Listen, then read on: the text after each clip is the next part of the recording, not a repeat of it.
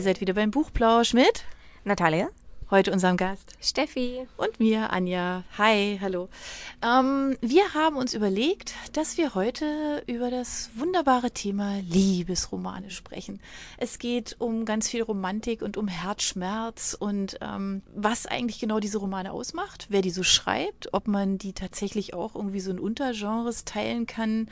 Ja, und, und was es Tolles gibt, äh, was es vielleicht, was man vielleicht auch ein bisschen kritisieren könnte, wie auch immer, und mit was man sich da so die Zeit vertreiben kann. So eine ganze Menge toller Buchempfehlungen, die wir dabei haben. Genau, darum geht es heute. Liebesromane ist deshalb natürlich für uns ein Thema, weil es ja tatsächlich äh, mit Abstand das meistverkaufte Genre in der gesamten Fiction-Literatur ist. Also die Statistiken schwanken zwischen 50 und 85 Prozent, aber egal, welche Zahl wir da jetzt nehmen, sie ist einfach riesig. Äh, das ist ein Wahnsinnsmarkt. Ganz, ganz viele tummeln sich da und diese Liebesromane, die stehen mit ganz großem Abstand weiter vorne vor Krimi, vor Horror, vor Science Fiction. Ähm, ja. Ich glaube, ich kann das verstehen, aber die Anja kann das zum Beispiel, glaube ich, nicht so verstehen, warum das so ist, oder? Mm, jein, äh, ja, also ich habe auch schon den einen oder anderen gelesen, ähm, gebe ich zu, habe ich auch schon in den letzten Folgen ja schon zu, äh, zugegeben, aber ähm, es ist tatsächlich, ähm, es ist so ein weites Feld und ähm, die Cover sind bunt und tolle Schriften drauf und laden auch ein zum Lesen, aber so richtig richtig hat es mich jetzt noch nicht so richtig geholt. Also, dass ich Weil spontan zu den Liebesromanen laufe. Weil du so ein bisschen auch das Vorurteil hast, dass sie kitschig sind am Ende oder dass sie bestimmte Muster bedienen. Ja. Oder ja. Genau das. Genau das hast du auf den Punkt gebracht. Und hat dich noch genau. Liebesroman überrascht? Ähm, doch, David Nichols, zwei mhm. an einem Tag, definitiv. Das ist so mein, mein Lieblingsroman. Ähm, tatsächlich, den habe ich auch nicht aus der Hand legen können und ich habe bitterlich geweint und habe gedacht, das kann doch alles nicht wahr sein, dieser Schluss, den ich jetzt nicht sage, ähm, weil ich finde, ihr alle solltet den lesen. Also ich habe auch am Ende geweint und dann auch gedacht, ja, das kann das aber nicht sein, ne? Das genau. kann nicht wahr sein. Einfach habe ich das jetzt tatsächlich gelesen, meine Zeit dafür verschwinde. Es ist, also äh, David Nicholson zwei in einem Tag ist einer von den Gründen, warum ich tatsächlich keine Liebesromane oh. so gern lese. Aber darüber haben wir schon mal gesprochen, ja. Also Geschmacksunterschiede, ja. Ja, weißt du, und mein zweiter, mein zweiter Versuch war dann tatsächlich ein ganzes halbes Jahr. Ja, genau. Ja, ja, von, von also genau. Nicht dabei, sondern wir haben ähm, den Nachfolger, Teil, ne? Genau. genau. Und das, da habe ich auch danach gedacht, kann das eigentlich wahr sein? Also wir haben uns ja über das ja auch schon mal unterhalten und ähm, da kann man sich natürlich streiten, ob jetzt gutes Ende, schlechtes Ende oder konsequentes Ende oder wie auch immer. Also das ja. lasse ich mal völlig offen. Aber das war auch sowas, wo ich echt gelitten habe am Schluss, ja, und gedacht habe, das gibt's doch alles gar nicht. Ja, und also eigentlich ist es einfach so, dass man, glaube ich, also dass zum Beispiel, wenn das jetzt in einem anderen Genre, das du gerne liest, passieren würde, dann wärst du wahrscheinlich gar nichts, also oder wenn da kein Happy End passiert, bist du gar nicht so oder berührt dich das wahrscheinlich einfach nicht so wahrscheinlich, weil ein Liebesroman einfach Gefühle weckt, die wir alle kennen, oder? Weil es sehr emotional ist, vielleicht mm, deshalb? Nee, also, also bei mir ist es tatsächlich so, dass ich finde so Liebesromane, weil es einfach das Thema Liebe so, so mhm. stark im Vordergrund steht. Und ich jetzt persönlich zum Beispiel viel lieber Bücher lese über ähm, fremde Länder, über mhm. abenteuerliche Geschichten, über irgendwelche irren Sachen, die die Leute gemacht haben. Ich will was dazulernen. Mhm. Und das habe ich jetzt bei einem Liebesroman nicht so. Also da brauche ich jetzt mhm. keine Handlungsanweisung, wie wie ich jetzt ähm, mein Liebesleben gestalten sollte oder irgendwas. Also ich nehme da für mich jetzt nicht so viel mit. Es ist halt eher der Zeitvertreib. So. Und ich möchte gerne, wenn ich lese, weil ich eh schon so wenig Zeit habe, gefühlt zum Lesen, möchte ich halt irgendwie noch für mich so ein bisschen was mitnehmen. Und das ist halt, da sind wir eigentlich dann schon fast so beim Thema. Es gibt ja ähm, ja, man sagt ja immer, Liebesromane werden, sind eigentlich zeitgenössisch, also spielen in ihrer, in ihrer Zeit, in der die Autoren auch leben und die Protagonisten und alles, ja, das mhm. ist so mhm. einfach in der Zeit. Und es gibt ja historische, es gibt Regency-Romane, aber selbst da kann man ja also nicht unbedingt davon ausgehen, dass die jetzt alle so super recherchiert sind, dass man jetzt auch was über die Geschichte lernt oder wie die Leute da tatsächlich gelebt haben, obwohl sich der ein oder andere Autor ja sicherlich Mühe gibt. So, ja, also das würde ich, würd ich auch so sagen, genau. Also gerade bei historischen Liebesromanen, da gibt es tatsächlich Autoren, die das richtig gut machen, also die das damalige Setting und auch einfach die Zeit super gut beschreiben. Allerdings ist es ja so, dass die Personen meist so beschrieben sind, wie man auch eine heutige Person beschreiben ja, genau. würde. Also zum Beispiel sind die Frauen sehr emanzipiert, was früher mhm. mit Sicherheit nicht so war und die Männer werden auch nach dem heutigen Traumbild eines Mannes ja. praktisch beschrieben. Außer man geht tatsächlich ähm, los und liest eben eine Jane Austen oder die Bronte-Schwestern, die ja, natürlich stimmt. in der damaligen Zeit ähm, geschrieben wurden. Und da muss ich dir widersprechen. Ich super.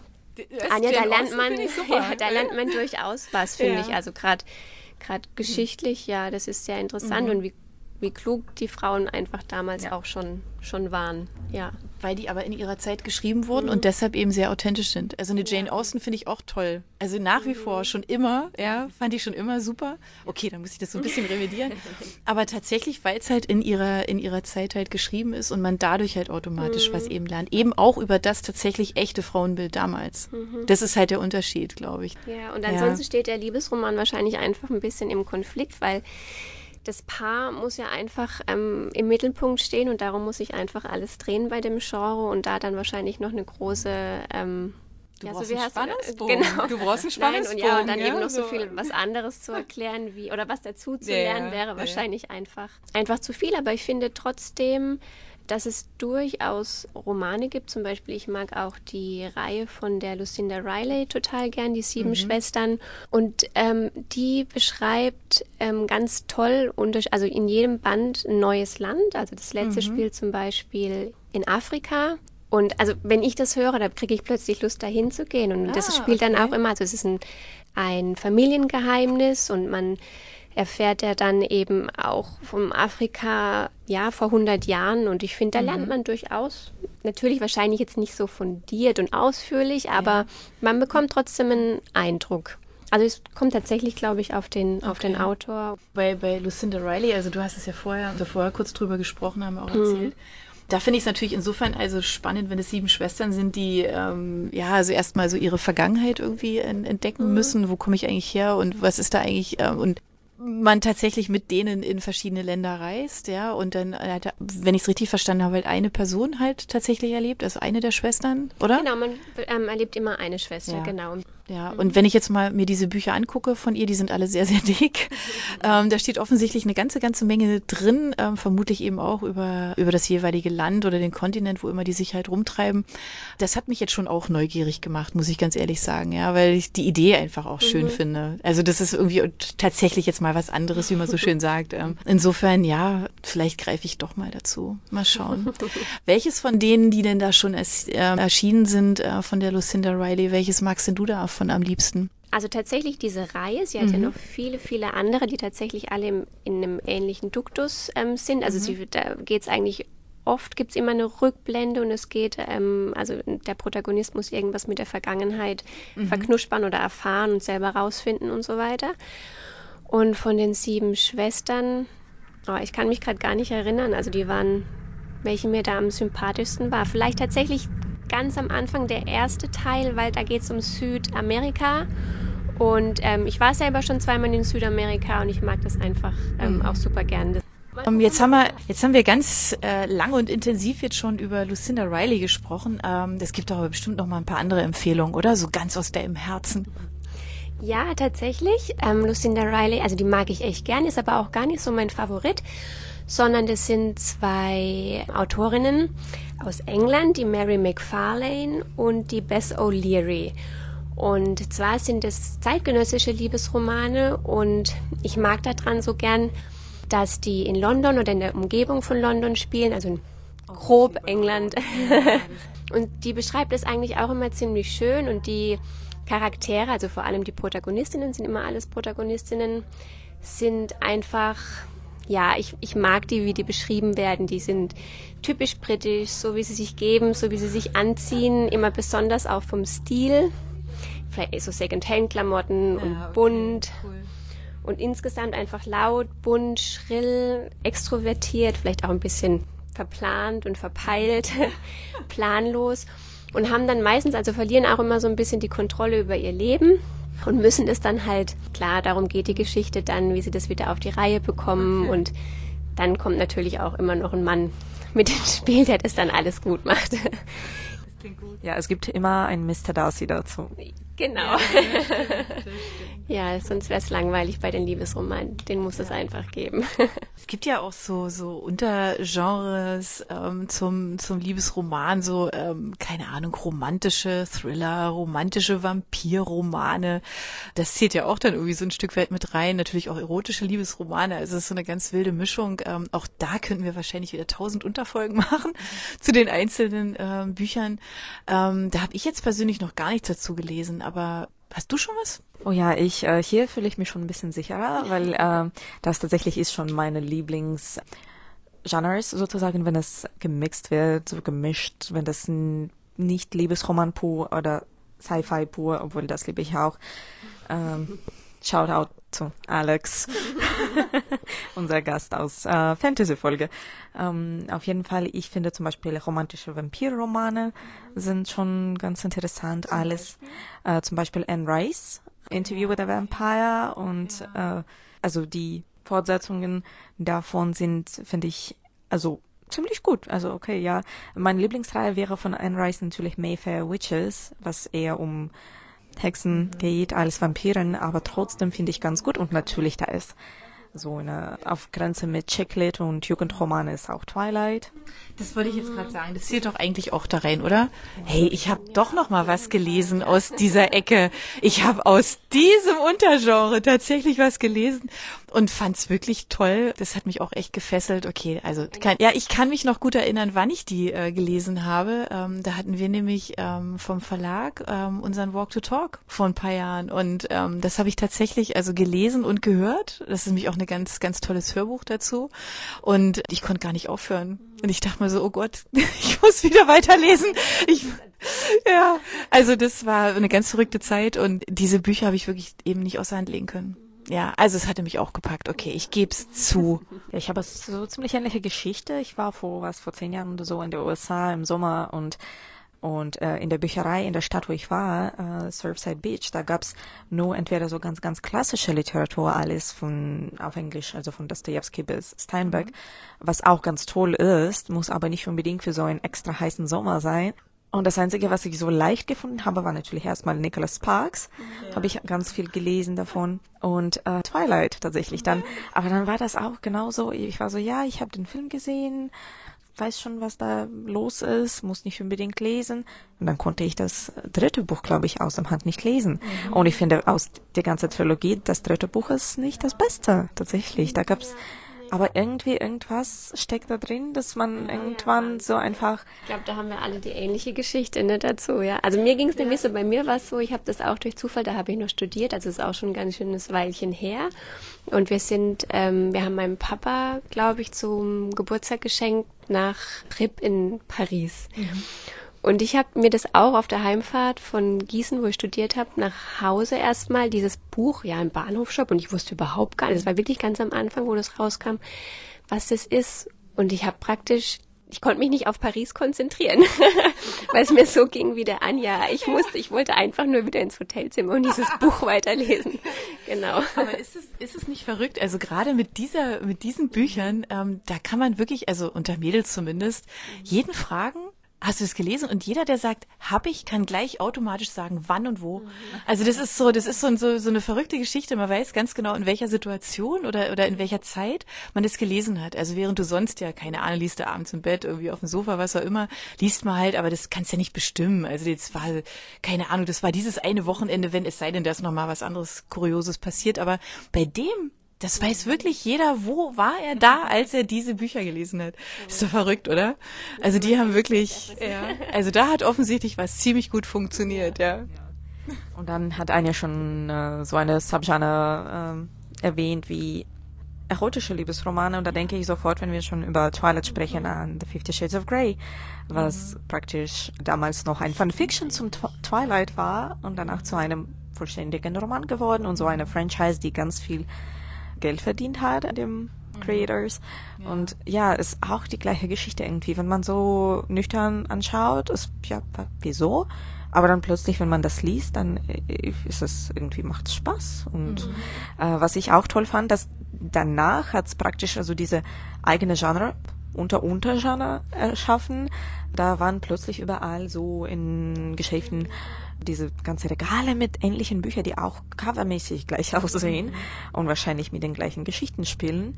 Erotische Fiction, erotische Liebesromane. Also die sind mehr Liebesromane als Erotik eigentlich am Endeffekt.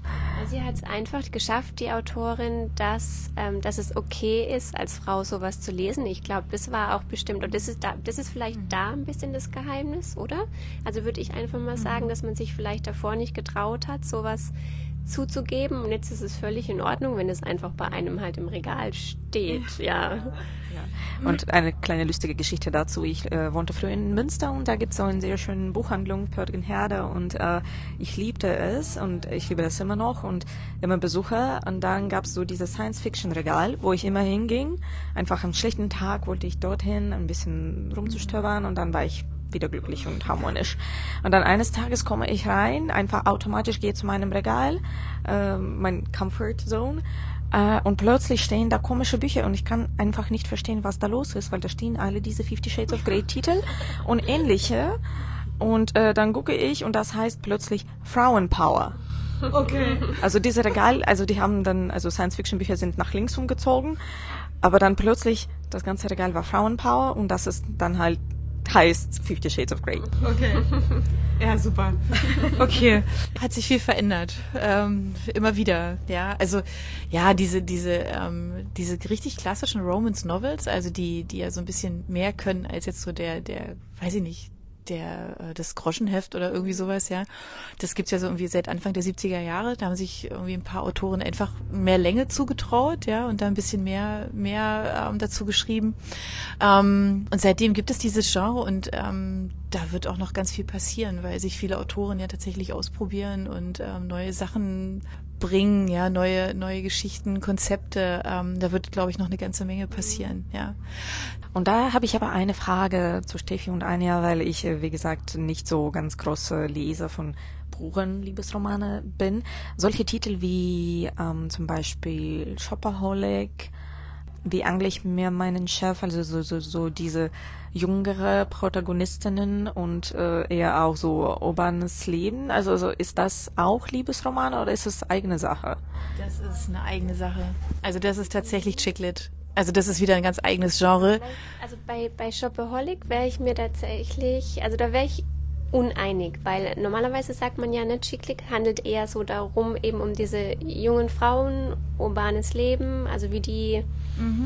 also da hat die Liebesgeschichte nicht unbedingt den Fokus, nee, genau. sondern es geht einfach um ihr ja chicklitiges Leben. Ja, genau, genau. ja, und bei Shopaholic, da ist es ja schon so, dass es eigentlich von Anfang an um ihren, ist es ihr Chef? Ich weiß es schon gar nicht mehr, schon so lange her. Auf jeden Fall um den Typ geht, den reichen Typ, den sie sich da angelt und in den anderen Bänden Gut, wobei der erste ja. Teil vielleicht ist eine Liebesgeschichte und bei den anderen sind die Fokus, also der Fokus dann tatsächlich wieder ein anderer. Geht es mal ums Baby, dann geht es mal irgendwie, sind sie glaube ich im Ausland und es geht einfach um ja. auch um ihre Persönlichkeit, die ja dauernd in Fettnäppchen trifft, äh, tritt. Ja, aber irgendwie sind es diese Liebesverwicklungen halt trotzdem mhm. und das irritiert mich immer so ein bisschen, aber es ist tatsächlich so, also Chicklet äh, ist ein eigenes eigenes Genre. Also das hat nichts irgendwie tatsächlich mit dem klassischen Liebesroman zu tun, ja. tatsächlich weil es halt irgendwie anders, mehr andere Welten irgendwie, ja. Ja, aber ich sehe schon, also ich glaube, Chiclet, da müssen wir noch mal eine eigene Folge machen.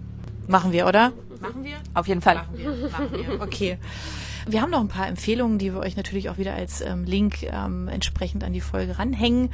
Ähm, ich bin mit meinen Empfehlungen durch, aber ihr habt noch welche, oder? Für meine Empfehlung, genauso wie Steffi, habe ich tatsächlich das Buch nicht gefunden, aber ich glaube, das ist ein Zeichen, dass die Bücher tatsächlich so gut sind, dass man die schon ausverkauft hat. Ähm, aber auf jeden Fall, es geht. Also ich habe dann sehr lange nachgedacht und rausgefunden, dass tatsächlich ich auch klassische Liebesromane lese. ohne das so richtig zu merken. Und es geht um Cecilia Ahern. Ich glaube, die ist meine Lieblings-Liebesromanen-Autorin, mhm. weil irgendwie der Schreibstil finde ich einfach perfekt für mich passend, ja. egal in wel welcher Übersetzung oder im Original auf Englisch, auf Russisch, auf Deutsch. Also es ist immer ganz ähm, smooth, also ganz, ganz einfach angenehm. Es hat keine extra metaphorische Sachen, die irgendwie dich ablenken oder zu ähm, heftig sind, zu schwer, also zu von, von Sprache mäßig und die Protagonisten sind immer irgendwie angenehm. Ich kann mich zu jedem irgendwie ganz gut anschließen und so mitfühlen. Ähm, und mein Lieblingsbuch von ihr wäre wahrscheinlich nicht so, wie man denkt, Postscriptum, ich liebe dich, sondern 100 Namen. Dort geht's um eine Frau, die irgendwie so in einer Lebenssituation befindet sich, wo sie nicht so ganz sicher, wo es hingeht weiter, äh, ob sie dann ganz zufrieden ist mit das, was sie hat und auf dem Weg halt findet sie durch andere Menschen auch den Weg zu sich selbst. Und es ist einfach so eine Reise, was äh, ganz, also die Liebe spielt natürlich ganz große Rolle am Ende, aber es geht auch um eine Frau, um, um Erfahrungen und ja, das, das fand ich toll. Und dann habe ich äh, letztens auch rausgefunden, dass PS Ich liebe dich hat auch eine Fortsetzung, mhm. die Postscript heißt. Was ich dir noch sagen möchte, ist der Untertitel.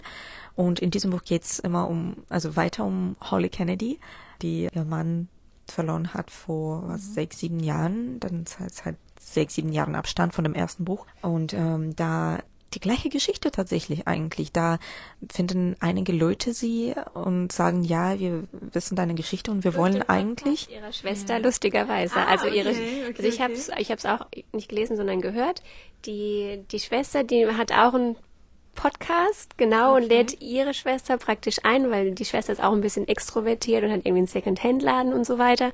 Genau, so werden die Leute dann auf sie aufmerksam und sie, sie struggelt dann da ziemlich mit sich, ob sie das, also die fragen sie einfach, ob sie ihnen helfen können, genau auf dem Weg. Also sind alles kranke Menschen und die möchten auch allen ihren, ihren Familien was hinterlassen, ob sie ihnen helfen kann, diese Briefe zu schreiben. Und es ist eigentlich dann ganz schön zu erfahren, wohin das dann führt. Also sie wird dann kommt dann tatsächlich auch nochmal viel von ihrer Vergangenheit und man es wird auch so manches nochmal rausgeholt vom ersten Teil und über und überdacht. Okay. Also ist ganz ganz schön gelöst eigentlich. Oh. Ja. Auch wenn ich ich muss jetzt trotzdem dazu sagen, nicht so gut fand wie den ersten Teil, aber vielleicht ja, liegt es auch okay. einfach am zweiten, genau. Oft ist es ja so. Das ist immer so selten, das zweite Teil. Also zweite Teil hat so, vor allem wenn es um solchen Bestsellers geht, so eine Konkurrenz, wo man es einfach normalerweise nicht. P.S. Ich liebe dich habe ich tatsächlich der Film erstmal gesehen, so toll geweint und ich habe es so geliebt, ich liebe es immer noch. Und dann habe ich das Buch gehört, also auch als Hörbuch angehört. Und das war, ich erinnere mich noch dran, das war eine meiner ersten Hörbücher. Und ich war im Bus und dann schon irgendwann noch in der Mitte ging es wieder um Jerry und einer von den Briefen und dann habe ich so geweint. Und natürlich kann man nicht erklären den Menschen im Bus, wieso ich so hier sitze und ganz dramatisch weine, ja. weil das so so gefühlvoll ist und einfach ja. wunderschöne Geschichte. Und ja, Cecilia Ahen kann ich einfach alles von ihr empfehlen, glaube ich.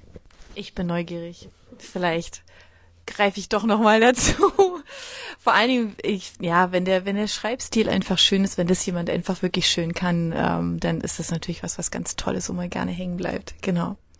Ja, jetzt haben wir ganz viele Buchempfehlungen gehabt. Wir, wie gesagt, wir stellen die als Link einfach dazu und wir freuen uns, wenn ihr natürlich auch Buchempfehlungen habt, weil ähm, da weisen wir dann auch ganz gerne nochmal darauf hin.